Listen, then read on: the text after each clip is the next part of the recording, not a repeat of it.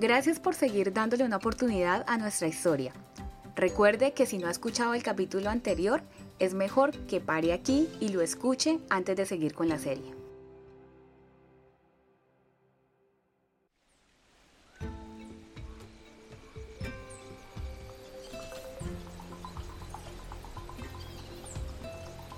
Esto es El Caraño, una serie sonora que explora el improbable éxito de un colegio en medio de la exuberante y estigmatizada manifa colombiana.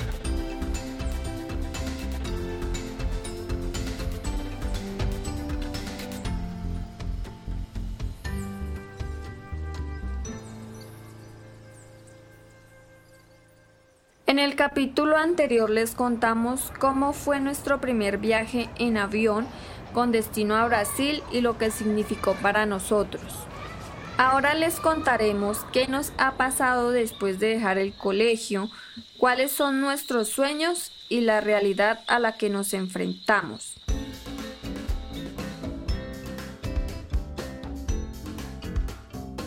Aquí empieza el capítulo 8, El sueño.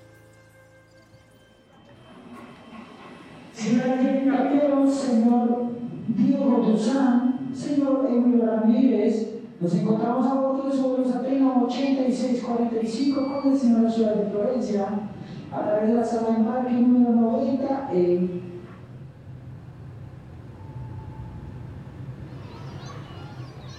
Fue muy chévere porque después de ese viaje, Diego y yo nos graduamos del colegio. Pero claro, los agromáticos siguieron trabajando con la nueva generación. Camila es una de ellas.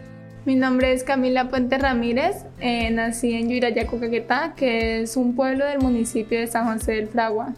Ella siempre fue en su grupo la, digamos, la persona más sobresaliente a nivel cognitivo, eh, la mejor en las partes positivas, la más servicial y pues obviamente ingresó al proceso por todas esas cualidades. Cuando yo empecé en, en el grupo de investigación, yo empecé en el agrómetro y ya después seguí con lo de Guardianes del Río.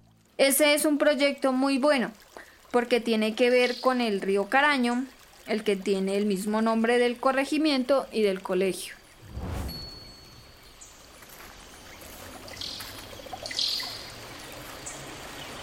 Recordemos que cada pedazo de esta tierra, cada gota de agua y de rocío son sagrados. porque en los ríos y los afluentes florece la vida. El río Hacha y el río Caraño no son solo agua, son nuestros compañeros y aliados. Esta mágica región se conoce como bosque de nieve, que no es ni más ni menos que una esponja de agua. cuyas corrientes subterráneas fluyen formando nacimientos que configuran una red hídrica que abastece a Florencia y aporta el 12% al caudal del río Amazonas.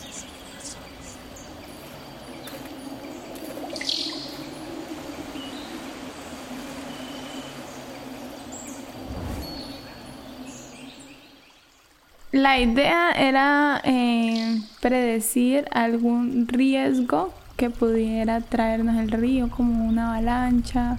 Eh, bueno, los deslizamientos no son predecibles, pero sí digamos que si pasó acá que pueda, eh, digamos que avisar a la población de más abajo para que ellos puedan llegar a salvar su, a salvar digamos algunos animales o eso, lo que se pueda. Con las observaciones que hicimos se creó el Guardián del Río, que ya lleva tres versiones. Mientras tanto, otros compañeros seguían trabajando en el proyecto del agrómetro. Así llegó Rutger al grupo. Me llamo Rubero Campo Triviño, nací en Florencia, tengo 18 años. Él es el más pequeño del grupo y un gran líder. Incluso fue personero del colegio y vivió como interno. Camila y yo también estudiamos y vivimos en el colegio. Eso sí, no vayan a pensar que fue por castigo. Yo por lo menos lo decidí. Es más, creo que soy el único que llegó allá porque quiso. Porque la verdad es que a mí no me gustaba mucho estudiar. No, bueno, Ruth, póngase filoso, mijito, que vea que yo fui al colegio y usted va mal en matemáticas, en inglés, póngase pila, mano, porque cómo es posible que usted tanto que usted no tiene nada más que hacer sino estudiar y mire cómo va de mal. Claro que eso era antes de que se internara y se enamorara de nuestros proyectos. Porque, ¿quién se iba a imaginar que ese Rutberg, al que la mamá regañaba, iba a terminar mejorando el agrómetro?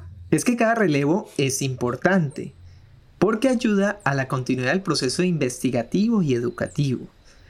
Por ejemplo, cuando Rutberg llegó, ayudó a resolver lo que venía trabajando Flores, y se logró mejorar la calibración del medidor de clorofila para que éste fuera mucho más preciso. Y además empezó a trabajar con una nueva variable, que fue la sacarosa. Y ustedes dirán, ¿por qué es importante? Pues en esta región la caña de azúcar es el monocultivo que más tiene presencia. Y la sacarosa nos permite identificar el nivel de azúcar y la cantidad de panela que puede originar esta producción. Por tal motivo, identificarla es fundamental para un proceso de desarrollo local. Y por esa época nos invitaron a una exposición en una universidad de Bogotá. Camila nos representó. Y Ruthbert no se quedó atrás. Con el agrómetro se inscribió a otra convocatoria. Pensamos que era para ir a exponer como en las otras ferias. Pero cuando llegué descubrí que era un evento de premiación para los mejores proyectos del país. Fue una sorpresa muy chévere porque todo el esfuerzo del equipo se vería reflejado en uno de nosotros entonces gané una beca para estudiar en una universidad. A mí todo me parece como mentira. La dificultad más grande que tiene un joven rural, y más en un departamento tan golpeado como el nuestro, es poder llegar a la educación superior. Es tan difícil que el mejor IFES de nuestra institución no le alcanza para llegar a una universidad. Y ahora que una persona, a través de la investigación, la ciencia y el trabajo autónomo y de todo un equipo logre ser becado, pues es un premio muy grande tanto para la institución, para el grupo de investigación, para el docente, para la familia de este joven y obviamente va a sentar unos cimientos muy fuertes para lo que está por venir y para todo el proceso que viene de aquí en adelante. Además de la beca de Ruther, del viaje de Camila y de los premios que ya habíamos obtenido, hubo un reconocimiento importante para nosotros. Seguramente algunos de ustedes escucharon esa buena noticia. Llega el momento de todos. En el departamento del Caquetá, un docente unió la agronomía con la informática y ha logrado desarrollar proyectos con estudiantes de un colegio rural que le merecieron la nominación al Global Teacher Prize. Es el, profesor Luis Emilio Ramírez uno de los ocho profesores latinos finalistas para escoger al mejor maestro del mundo. Bueno, ¿y por qué decidí postularme al Teacher Prize? Pues eso fue como una suma de casualidades. Yo no, nunca imaginé llegar allá, pero no me costaba nada presentarme. Entonces no tuve miedo, miré las, digamos, los requisitos y sencillamente me arriesgué. Y la sorpresa más grande fue que en diciembre del 2018 me llaman a decirme que estaba entre los 50 mejores del mundo. Yo nunca imaginé que eso fuera así, sencillamente creí que era como uno de los reconocimientos aquí a nivel de Colombia, pero automáticamente el teléfono se enloquecía, la prensa nacional quería saber quién era el profe, querían visitarnos y radicalmente se veía un cambio fuerte en la institución y en la vida del docente. La verdad nosotros nunca habíamos estado tan visitados en el colegio como en esos días. Llegaban periodistas con cámaras preguntando por el famoso profesor Emiro. Cada equipo de prensa quería conocer al profe y yo quería que conocieran el proceso. Y el proceso pues sencillamente es un grupo y es un grupo de investigación y es una institución y un grupo de colegas y un grupo de profesionales que han estado ahí apoyando. Pero fue difícil y todavía es difícil entender que el proceso del profe, él nunca anda solo eh, por ese camino. La agromática ha sido mucho más que un premio, una beca o un viaje internacional. Esta experiencia nos ha confirmado que el campo es el lugar en donde queremos seguir creciendo, pero de una manera digna y sostenible. Y para cumplir ese sueño, colegios como el Caraño son fundamentales. El sueño de nuestra institución educativa es aportar a resolver un problema que es la deprivación sociocultural. Y esto solo se puede lograr de la mano de ese biolaboratorio sistémico, de todos esos proyectos pedagógicos productivos, investigativos que lideramos en la institución. Y si nosotros lo hemos logrado, todo el mundo lo puede lograr. Eh, queremos, somos del campo, somos de la zona rural, pero aquí podemos hacer también grandes cosas que tengan proyección y trascendencia a nivel nacional, como ya lo hemos hecho. Y esto no se queda en el colegio. La meta es aportar a nuestra región y a nuestra comunidad, que el conocimiento y la aplicación de tecnologías contribuyan al bienestar de la vida en el territorio.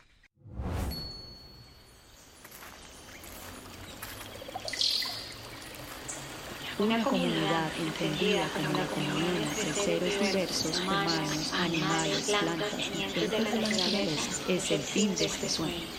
Y seguiremos aquí, en la manigua, susurrando voces de alerta y a la espera de que los humanos escuchen nuestro llamado para que la naturaleza continúe su ciclo.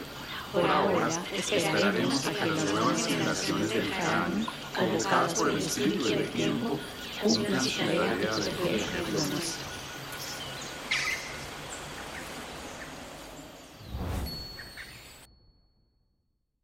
Mis amigos y yo hacemos parte de esta nueva generación. Cada uno está luchando para conseguir sus sueños. El primero en graduarse fue Flores en 2017, ¿se acuerdan? En estos cuatro años le cambió mucho la vida. Ahora tiene un hijo con su novia Daniela y planea seguir estudiando. Pues yo me proyecto como un ingeniero agroecológico eh, pues para así mismo seguir trabajando en el campo, poder ayudar a mi familia, eh, salir adelante en lo que me gusta hacer y donde me gusta vivir. Por ejemplo, a mí me gusta vivir en el campo y me gusta todo lo que tiene que ver con cultivos y crianza de animales y pues así mismo darle una mejor calidad de vida a mi familia, a mi hijo y poder ayudar y servirle a toda la gente que yo pueda hacerlo durante mi, mi vida profesional. En el 2018, después de nuestro regreso de Brasil, nos graduamos Diego y yo. Él es el único que pudo entrar a la universidad después del grado, gracias al apoyo de su familia. Ya va en cuarto semestre de Ingeniería Agronómica en la Universidad de Caldas en Manizales y sueña con regresar al Caquetá. Yo decidí tomar esta carrera porque el Caquetá tiene mucho potencial eh, porque me gusta mucho el campo, me gusta mucho cultivar y mi idea es venir a solucionar todos esos problemas que haya acá, apoyar a los agricultores, apoyar a los campesinos, porque si uno no, si uno no quiere lo de uno, si uno no ayuda con lo de uno, donde nació, donde se crió, donde lo vieron crecer, pues uno no va a hacer nada en la vida. Si, si todo sale bien y si hago las cosas bien, trabajo con la comunidad, trabajo con todos y si Dios quiere, en algún momento llegaré a ser ministro de Agricultura. Y yo me vine a vivir a Bogotá con mi mamá y mis hermanos para buscar oportunidades laborales. Trabajo cuidando a una persona mayor y aunque trato de ahorrar y tengo como meta entrar a la universidad, el dinero que queda es muy poco en una ciudad como esta. La verdad yo sí preferiría la vida en el campo, pero una vida que también permita que los jóvenes nos desarrollemos profesionalmente.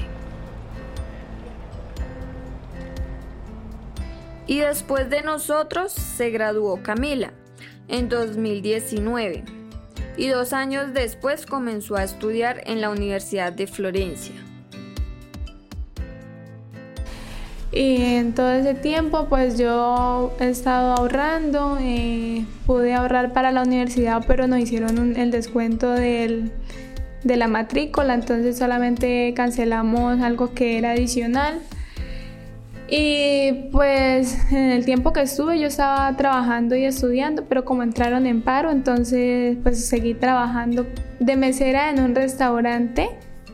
Y pues ahora que inicien otra vez las clases, la idea es continuar estudiando y trabajando para seguir sosteniéndome. Sí, eh, yo siempre, a mí siempre me ha gustado mucho como lo que tiene que ver con el campo, lo que tiene que ver con el medio ambiente y yo he vivido en el campo, además también estudié en el colegio que era agroecológica, entonces eso me llamó mucho la, la atención por esa carrera, ingeniería agroecológica. Y Ruthberg, que fue el personero del colegio y se ganó la beca gracias al proyecto del agrómetro, se graduó en 2020. Aunque decidió estudiar ingeniería en Florencia, no ha podido empezar la carrera debido a la pandemia. Mientras tanto ha tenido que trabajar en fincas, tiendas y ahora mismo está por la Amazonía, casi en el límite con Perú. Ahora estoy trabajando para ayudarle a mi mamá y a mi hermana y espero estudiar una ingeniería con la beca que me gané. Y como seguramente le ha pasado a quienes nos escuchan, la pandemia del COVID-19 me cambió la vida. Gustavo Jesús Marín Brito, quien fue como un segundo padre para mí y que le debo mucho, no sobrevivió al virus. Al padrastro de Ruth, ver a la profe Eulalia, al profe Uriel y a doña Rosa Emilia Molina, la mamá de la profe Lilia, quienes ya no están más con nosotros, queremos dedicarles esta historia y agradecerles por inspirarnos a seguir estudiando.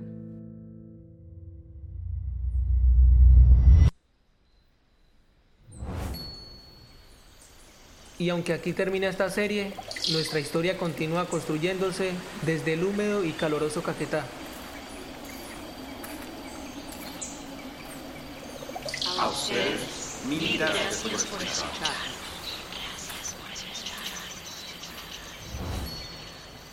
El Caraño fue producido por la colectiva Normal en colaboración con agromáticos de La Manicua y gracias a la beca de producción sonora digital podcast del Ministerio de Cultura en 2020. Andrea Díaz Cardona es la directora y editora. Ana María Santofimio es la productora de campo y facilitadora del proceso de co-creación. César Paredes coescribió los guiones e hizo la verificación de datos. La música original es composición de Enrique Chamás Turk. El diseño sonoro y la mezcla final es de Paula Peña. La imagen gráfica es creación de Celuna Fernández. Caterine Vargas es la asistente de producción y Alejandra Medina es la asistente editorial. Algunos de los paisajes sonoros que escucharon en esta serie hacen parte del proyecto Voz Terra, una plataforma de audio que les invitamos a explorar en www.vozterra.com. Las voces del coro de la manigua son de Nancy Ospina, Mauricio Díaz, Caterine Vargas, Paola Gaitán, Juan Pablo Romero, Pilar Lara y Andrea Díaz. La traducción al portugués es de Diane Albadán. La narración principal estuvo a cargo de Jenny Tapiero. Queremos agradecer especialmente a la Universidad de la Amazonía en Florencia por su apoyo técnico y logístico. Gracias también a Juanita Méndez, Jennifer Martínez, Oscar Bermúdez, Carlos Mosquera y Daniel Ruiz Serna por su apoyo durante el proceso de creación.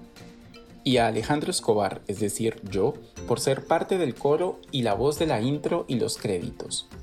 A ustedes, mil gracias por escucharnos. Recuerden que pueden visitar nuestra página web www.podcastelcarano.com.